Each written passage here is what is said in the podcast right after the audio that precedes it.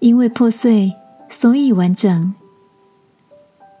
晚安，好好睡，让天父的爱与祝福陪你入睡。朋友，晚安。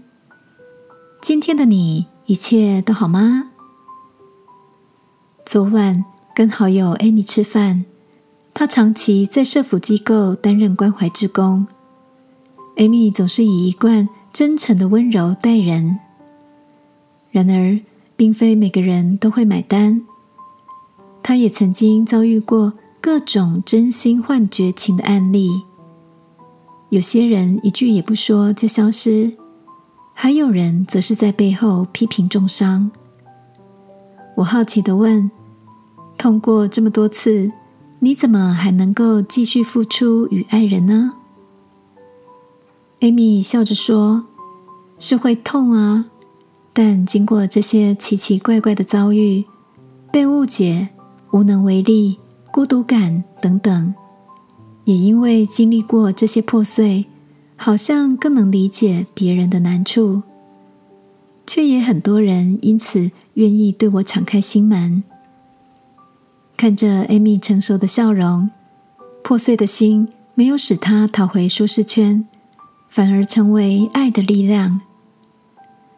笑语之间，我想起一句话：“生命的裂缝就是光照的地方。”也想到耶稣是真光，要照亮一切生在世上的人。